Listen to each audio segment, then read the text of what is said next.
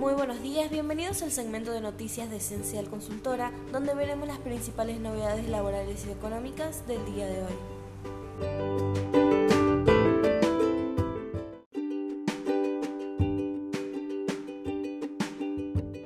AFIP informa que ya está habilitada la recategorización en el monotributo.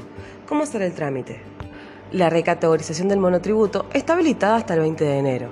Para determinar si corresponde cambiar de categoría, las y los contribuyentes deben controlar los ingresos brutos de los últimos 12 meses para cotejarlos con los nuevos valores de las categorías que se encuentran disponibles en monotributo.afip.gov.ar.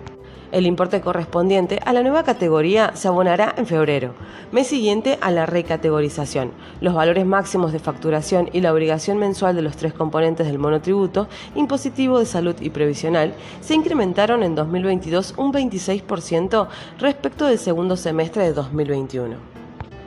La recategorización es un procedimiento obligatorio que deben realizar las y los monotributistas para determinar si de acuerdo a los ingresos en los últimos 12 meses les corresponde cambiar de categoría.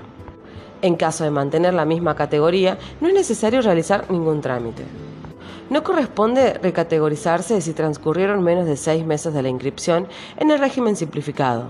En cambio, si el periodo es entre 6 y menos de 12 meses, se deben anualizar los ingresos para hacer la recategorización.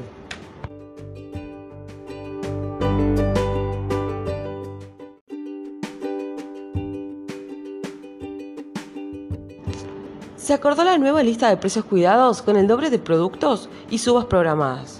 El Gobierno Nacional oficializó el acuerdo con más de 100 empresas productoras de bienes de consumo masivo para que 1.321 productos integren la nueva lista del programa Precios Cuidados, en el que 2022 se reúnen con más del doble de artículos que la versión anterior. Desde el inicio de esta semana, las compañías que forman parte de la nueva etapa del programa comenzaron a firmar un acta acuerdo a través de la cual se formaliza su participación en el mismo.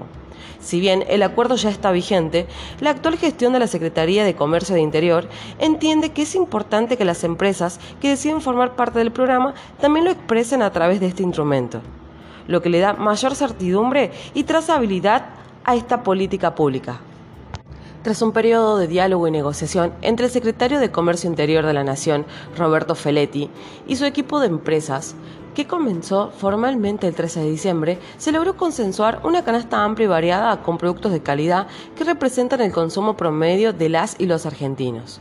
En el marco de este proceso, a principios de enero, se llevó adelante una reunión con representantes de las principales compañías productoras de bienes de consumo masivo.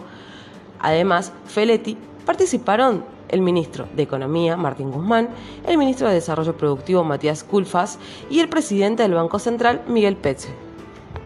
De este modo, en 2022, Más Precios Cuidados duplica la canasta de productos acordados que integraban la canasta anterior.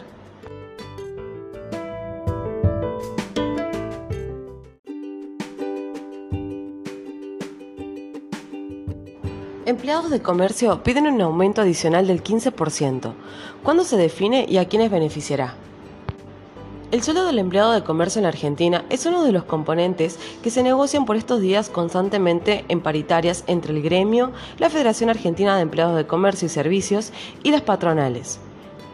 Con 1,2 millones de afiliados, es la organización gremial más grande del país de acuerdo con este criterio. En ese marco, la FAETSIS, que lidera Armando Cavalieri, pidió un aumento adicional del 15% en la revisión paritaria 2022 para más de un millón de empleados englobados en la actividad.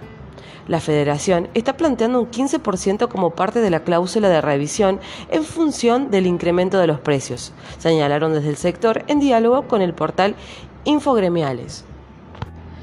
La fecha en la que se empezará a discutir el monto de suba está pautado a partir del próximo sábado 15 de enero. De concretarse, los empleados de comercio finalizarán con una mejora salarial por encima del 50%.